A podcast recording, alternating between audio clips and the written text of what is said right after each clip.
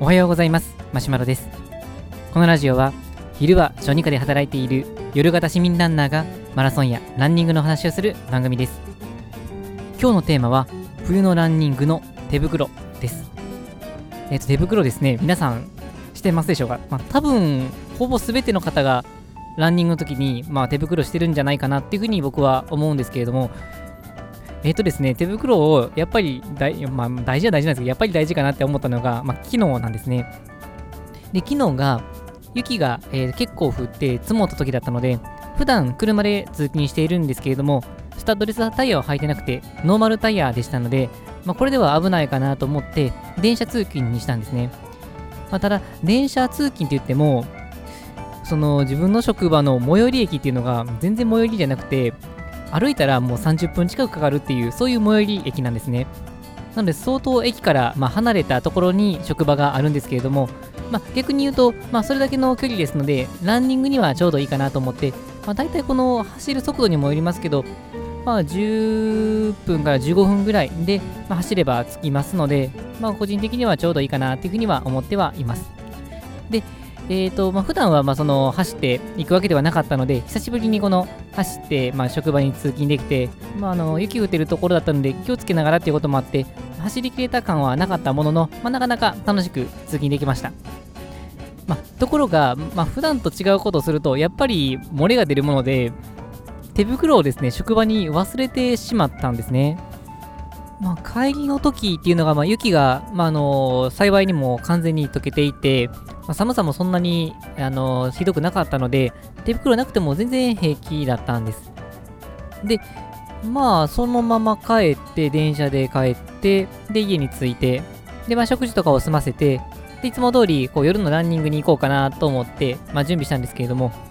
で、いつもはその手袋を、まあ、大体下駄箱の近くに置いているので、まあ、ランニングシューズの、まあ、紐を締め終わったら、その手袋をつけて、まあ、出発するってことをするんですけど、うわ、ないと思って、まあ、結構この辺恐怖でしたね。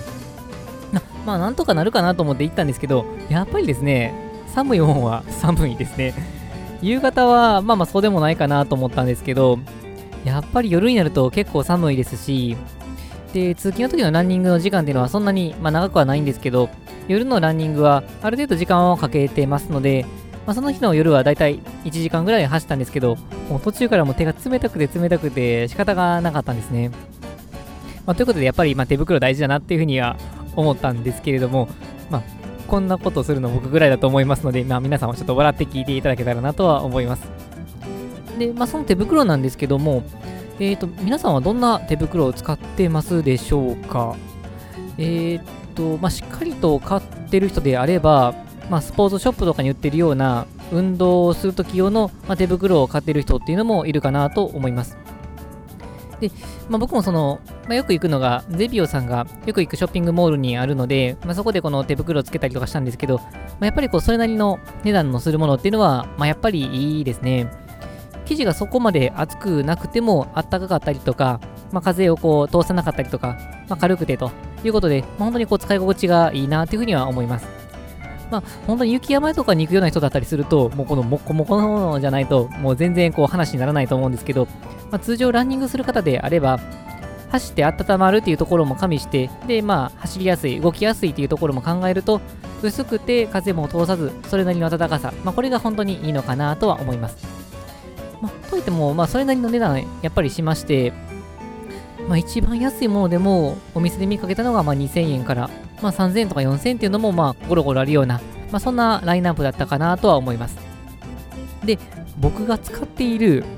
手袋なんですけど、実はですね、100均なんですね。もう100円ショップで、もうたまたまポンって買ったものなんですけど、これ多分、3、4年ぐらい使ってるんじゃないかなと思います。結構長く使ってますね。で、僕が買ったのは、まあ、の手のひらの方にこのつぶつぶがついていて、指先がないタイプですね。僕自身がその指先ないタイプを選んだ、まあ、一番の理由が、あのよくささくれができて、手袋を普通にこの履いたりすると、もうささくれがめくれて本当に痛くてですね、もうこれ耐えられないので、指先がないタイプであれば、結構こうスッとあの通してささくれの影響が少ないので、まあ、それで気に入っていますで、まあ、加えて、まあ、スマートフォンとかも使いやすいのでえっ、ー、とまあまあその手袋で走っていっても、まあ、スッとってスッとこうスマートフォンいじられるっていうのが、まあ、個人的に気に入っています。まあ、確かに指先は冷たいっていうのはあるんですけれども、大体その指の、まあ、先っぽだけであれば、ある程度走っていれば体が温まって、手の甲とか冷えなければ、意外と指先の冷たさっていうのは気にはならないです。まあ、おそらくこの完全な雪国ではないからというところもあるかと思うんですが、であと最近ちょっと試してみたいなと思っているのが、まあ、お店で見たそのランニング用の手袋で、指先までこの覆ってるんですけども、まあ、のスマホ対応のもの、まあ、そんなのもあるんですけど、その指先のスマホ対応でも言っても、まあ、なかなか反応が悪かったりするものもあって、その中で、まあ、指ですね、あの人差し指と親指のところが、ちょっとこのめくれるような、ポコッとこの、あのめくれて、指先が出せるようになってるような仕様の、そういう手袋があって、あそれは面白いなと思いました。まあ、さっと100均で見たところ、そういうのはなかったんですけども、後から考えてみると、指先まであるタイプのものを買って、まあ、第一関節よりちょっとこの先の方の辺りにハサミでこう切れ込みを入れておけば、まあ、似たようなことできるかなと思いまして、ちょっとそれ試してみたいなと思います。まあ、あとはささくれとの勝負がどうなるかなんですけども、まあ、うまくいけば、指先も温かく、スマートフォンも使いやすいというところになるかなと思いますので、まあ、ぜひ、あの、ぜひというか まあ、まず試してみて、まあ、よかったら、なんかブログとかでも、あの、取り上げてみようかなとは思います。まあ、100均の手袋といっても、まあ、意外とあったかくて、まあ、大体1時間ぐらい走ると、最後の40分、50分ぐらいに差し掛かってくると、まあ、暑くてこの手袋を途中でこう脱ごうかなっていうふうに思ったりもするぐらいですので、まあ、個人的には、